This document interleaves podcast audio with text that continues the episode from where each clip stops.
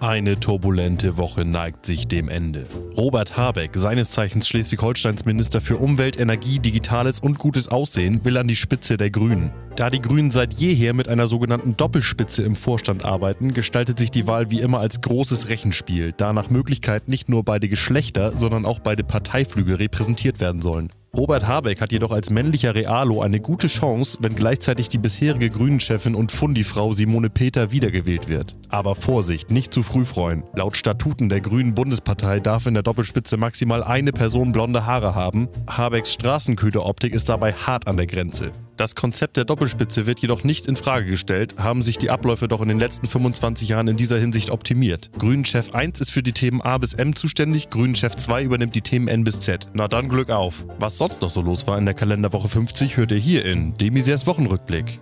Montag. Die Außenminister der EU frühstücken in Brüssel mit Israels Ministerpräsident Benjamin Netanyahu. Die spontane Einladung wurde von Litauen ausgesprochen. Die Balten sind traditionell absolute Frühstücksfreaks. Die EU in Brüssel wurde davon sichtlich überrumpelt und musste auf die Schnelle über 500 Brötchen organisieren. Schließlich wurde auch Sigmar Gabriel erwartet. Für die Belege sollten alle Mitgliedstaaten selber sorgen und es kam, wie es kommen musste. 28 Gläser Nutella und weit und breit keine Butter. Eine gemeinsame Außenpolitik der EU rückt in weite Ferne. Dienstag.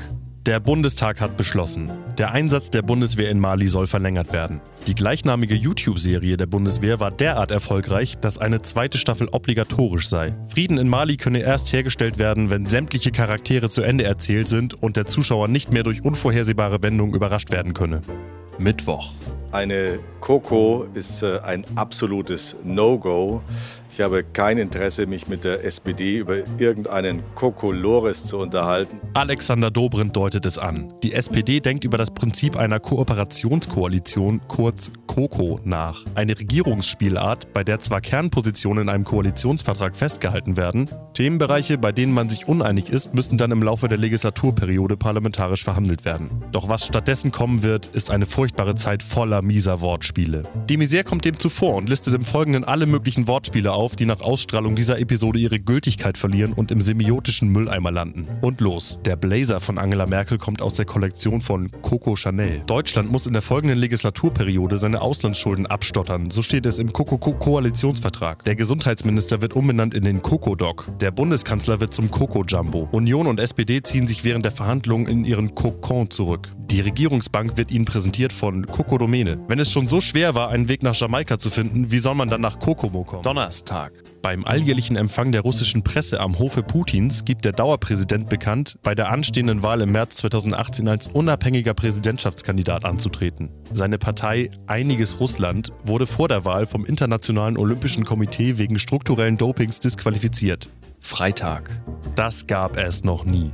Die frisch verlobte Meghan Markle darf das Weihnachtsfest zusammen mit ihrem Prinz Harry im Kreise der Royals auf ihrem Landsitz im Sandringham feiern. Prinzessin Kate durfte den Feierlichkeiten erst nach ihrer Hochzeit mit Prinz William beiwohnen. Traditionell gibt es bei den Windsors am Heiligabend Kartoffelsalat mit Würstchen. Erst am ersten Weihnachtsfeiertag wird mit Ente, Karpfen, Rehrücken und Käsefondue prunkvoll aufgetischt. Der Grund für die verhältnismäßig frühe Einladung ist rein praktischer Natur. Nach der Absage von Lady Camilla, Herzogin von Cornwall, die das Fest dieses Jahr im heimischen Gestüt feiert, wurde wurde ein Platz beim alljährlichen Krippenspiel der Windsors frei. Die Ex-Schauspielerin Meghan Markle freut sich über ihre neue Rolle als Esel.